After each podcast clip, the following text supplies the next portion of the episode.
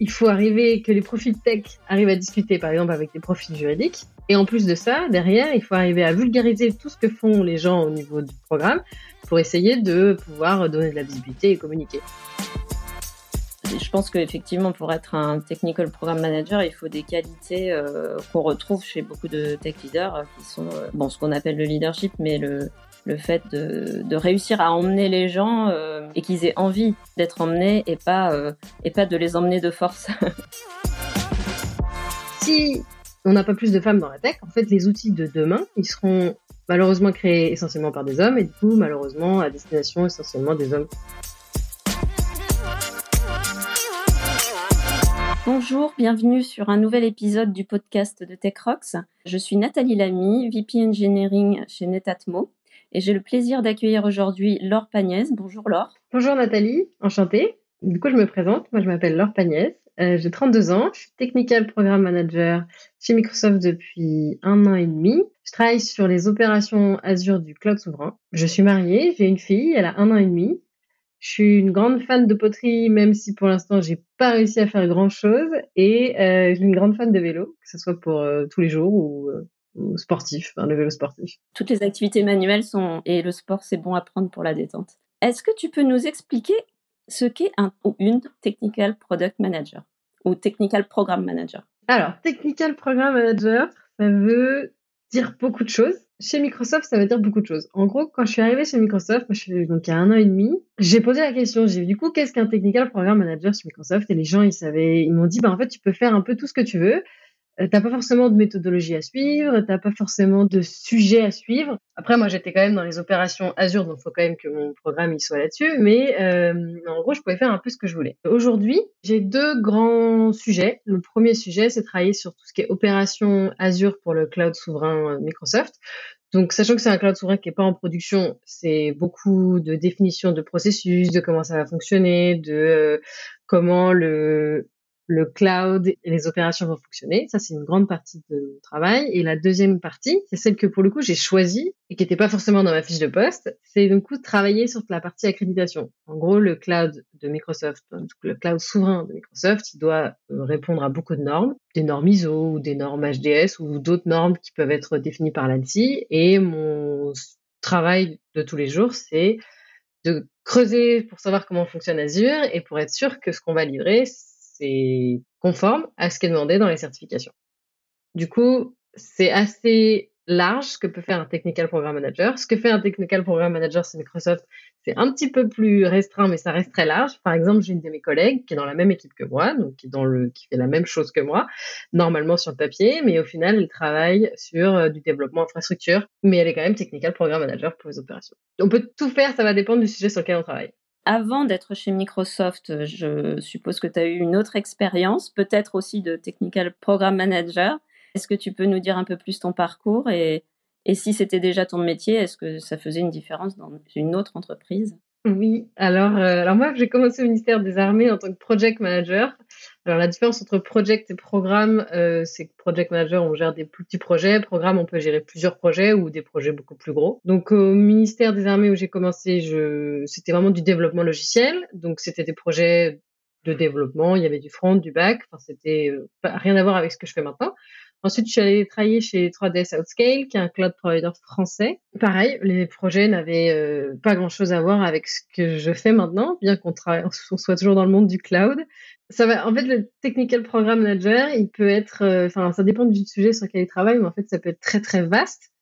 Il s'ennuie jamais. Moi, ce que j'aime bien dans le technical program manager, et je pense que c'est j'imagine les autres technical program managers aiment bien, c'est qu'on s'ennuie jamais. Dans le sens où, euh, bah, en fait, par exemple, quand j'étais chez Outscale, j'ai travaillé sur un projet de déploiement d'une solution d'identity and access management.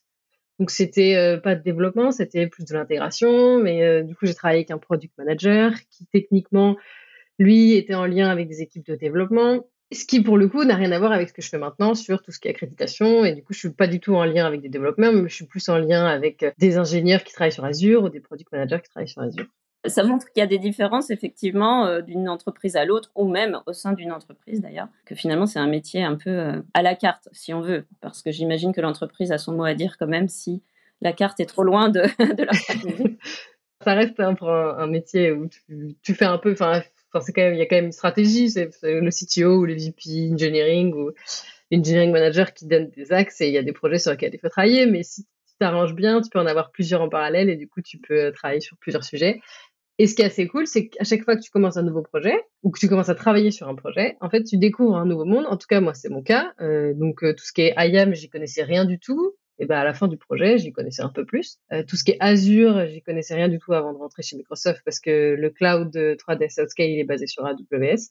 Du coup, bah j'apprends toujours et j'apprends encore et il y a des jours où je comprends rien et puis le lendemain, je comprends un peu plus.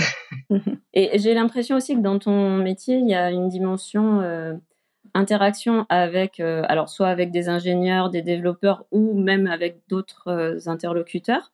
Est-ce que tu peux nous en dire un peu plus euh, sur cette partie relationnelle ou communication? Alors pour moi, un technical program manager, c'est un interprète, un traducteur. Parce qu'en gros, quand on va travailler sur un programme ou sur un projet, on va avoir affaire à plein de profils différents.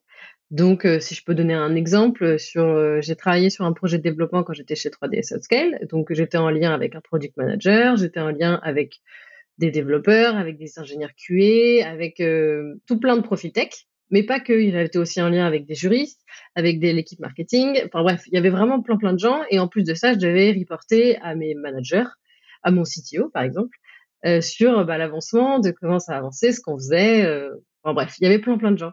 Du coup, je vois le technical program manager comme un interprète, comme un traducteur, parce qu'en fait, il doit déjà comprendre tous les gens avec qui il discute. Forcément, en fonction du métier qu'on utilise, bah, on va utiliser un vocabulaire qui est différent. Il doit faire en sorte que les différents profils, ils arrivent à discuter entre eux, donc notamment les profils, euh, par exemple, tech. Je sais pas, un ingénieur développement et un ingénieur ops. Peut-être potentiellement, ils vont pas avoir le même vocabulaire, mais le technical program manager, bah, il faut faire en sorte qu'ils arrivent à, communiquer pour que ce que le développeur livre, bah, ça correspond bien à ce qu'on va mettre en production. Ensuite, il faut arriver que les profils tech arrivent à discuter, par exemple, avec des profils juridiques. Et en plus de ça, derrière, il faut arriver à vulgariser tout ce que font les gens au niveau du programme pour essayer de pouvoir donner de la visibilité et communiquer. Du coup, un technical program manager, pour moi, c'est vraiment un interprète technique. Et oui, en plus de ça, il faut comprendre techniquement de quoi on parle, parce que si on gère un programme, mais on ne sait pas de quoi on parle, moi, je, trouve que c'est pas génial, génial.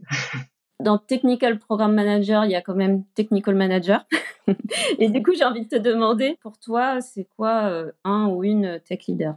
Alors, d'après moi, avant même qu'on discute ensemble pour préparer ce podcast, pour moi, un tech leader, c'était un CTO, un VP engineering ou un engineering manager bref, des gens qui sont euh, managers et qui sont techniques. Mais je voyais pas du tout le technical program manager comme euh, un tech leader. Mais maintenant qu'on en a discuté, et c'est vrai que j'ai pris un peu de recul sur mon métier, je, suis, je mettrais que le technical program manager, il peut rentrer du coup dans la case tech leader parce que via tout ce que j'ai expliqué avant, en fait, le technical program manager, il va discuter avec plein d'équipes, plein de profils, et il va essayer de les emmener d'un point A à un point B techniquement, parce que forcément, les projets sur lesquels je travaille, c'est des projets techniques, ça veut tout et rien dire, mais du coup, il y a pas mal de choses dedans. Et du coup, bah, il faut faire en sorte que tous les gens, donc les, développeurs, les product managers, les, les ops, ils aillent ensemble dans la même direction et qui donnent le meilleur d'eux-mêmes en avançant ensemble. En gros, sur un projet, si les gens donnent le meilleur d'eux-mêmes, en général, ça va mieux que s'ils sont un peu réfractaires et,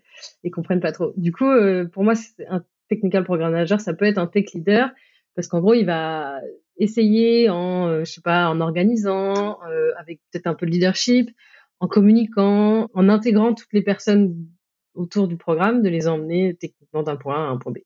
Je pense qu'effectivement, pour être un technical program manager, il faut des qualités euh, qu'on retrouve chez beaucoup de tech leaders qui sont, bon, ce qu'on appelle le leadership, mais le, le fait de, de réussir à emmener les gens et qu'ils aient envie d'être emmenés et pas, et pas de les emmener de force. Ah oui, si tu essaies de les forcer, ça marche jamais très bien. Comme tu es une femme, et euh, j'espère qu'on pose les mêmes questions euh, aux hommes, évidemment, euh, j'ai envie de te demander comment tu vois la place de la... J'ai pas envie de dire de la femme dans la tech, parce qu'il y a autant de, femmes différentes qu'il y a d'hommes différents ou d'hommes et de femmes différents, puisqu'heureusement, on n'est pas tous pareils. Et donc, je pense que chacun peut, euh, avec ses qualités euh, et, ses compétences, bien se compléter pour mener un projet. Toutefois, on sait, enfin, je pense que tout le monde est conscient qu'il il y a moins de femmes que d'hommes dans la tech. J'aimerais savoir ce que toi t'en penses. Enfin, pourquoi tu penses que ça pourrait être important ou pas qu'il y en ait plus Si tu es engagé dans des activités autour de ça, je veux bien que tu nous en parles. Alors moi, les femmes dans la tech, c'est un sujet qui me parle beaucoup, mais c'est récent. Je sais plus d'où c'est. C'est peut-être venu quand je suis il y a deux, il y a quatre cinq ans, un truc comme ça. Pour la petite histoire, quand je suis arrivée chez 3ds Scale, j'étais euh, pareil euh, technical. Alors j'étais project manager à l'époque, et je suis arrivée dans la dans l'équipe opération. Et dans l'équipe opération, donc on était un plateau, on devait être 30. Il y avait une femme et moi. Alors ils étaient tous très gentils et franchement, euh, j'ai été super bien intégrée, mais c'est vrai que ça m'était jamais arrivé et ça fait un peu un peu un peu bizarre euh, pas parce que je me dis je me suis dit ben c'est bizarre pourquoi il y a pas de femmes c'est peut-être à ce moment-là où j'ai commencé à me dire que c'était il fallait peut-être que je m'investisse un petit peu bref et moi je trouve que c'est vraiment important qu'il y ait plus de femmes dans la tech pour plein de raisons mais la, la, la raison première c'est que euh, la tech, on l'utilise partout, que ce soit pro, que ce soit perso. Euh... Ouais, parce que la tech, c'est assez large, on peut tout mettre dedans. Et il faut que euh, les femmes, elles puissent participer à la création de ces outils-là. Par exemple, si je prends l'IA, donc l'IA, euh, c'est un peu le sujet tendance du moment. Si l'IA, il est créé que par des hommes, malheureusement, et c'est pas du tout de leur faute, mais il va y avoir un espèce de biais, et du coup, ça va être créé par les hommes, mais pour les hommes, et du coup, en fait, les femmes, elles vont être exclues un petit peu de, de la tech. Et si on n'a pas plus de femmes dans la tech, en fait, les outils de demain, ils seront malheureusement créés essentiellement par des hommes, et du coup, malheureusement, à destination essentiellement des hommes. Du coup, c'est pour ça qu'il en faut plus. Du coup, il faut qu'on aille en chercher plus. Mais pour moi, il y a, vraiment deux options. Si tu veux, en trouver plus, va y avoir, euh, tu vas aller chercher du coup le collège et au lycée, ou alors tu encourages les femmes à se reconvertir pour, pour arriver dans la tech. C'est deux axes que de, sur lesquels j'essaye de, de, travailler. Alors, le premier axe, je fais partie d'Elle Bouge, donc j'ai fait deux trois interventions avec Elle Bouge. Euh, c'était dans un collège, dans des collèges, justement pour aller sensibiliser les jeunes filles à euh, ce que c'est que la tech et qu'il faut y aller parce que c'est pas que pour les que pour les garçons et que les maths c'est bien aussi. Il faut pas faire, enfin bref, pas que ça, mais essayer de leur donner un peu envie. Et le, deuxième axe, du coup, sur la reconversion, c'est un sujet qui me parle aussi. Et quand j'étais chez 3DS Housecale, j'ai monté une initiative qui s'appelle Women for Tech. Donc, c'était en interne. J'ai monté avec deux autres femmes de ma boîte pour, en fait, promouvoir la reconversion professionnelle chez Outscale et faire en sorte, en fait, qu'ils embauchent en alternance des femmes en reconversion professionnelle sur des métiers comme euh, administrateur système ou ingénieur support. Administratrice, pardon, système, du coup, et ingénieur support. Bref, du coup, c'est euh, des sujets qui me parlent beaucoup. Je ne sais pas ce que je vais faire dans l'avenir, mais en tout cas, pour l'instant, je, travaille là-dessus et je continue à faire des, interventions avec elles bouge. Et euh, est-ce que tu as peut-être un conseil à leur donner euh, quand elles arrivent justement dans une entreprise et qu'elles se retrouvent dans une équipe où il y a que des hommes? Alors, encore une fois, hein, pour tous nos auditeurs, qu'ils soient hommes ou femmes, il n'y a pas de, problème en tant que tel à être seule femme ou deux femmes dans une équipe d'hommes.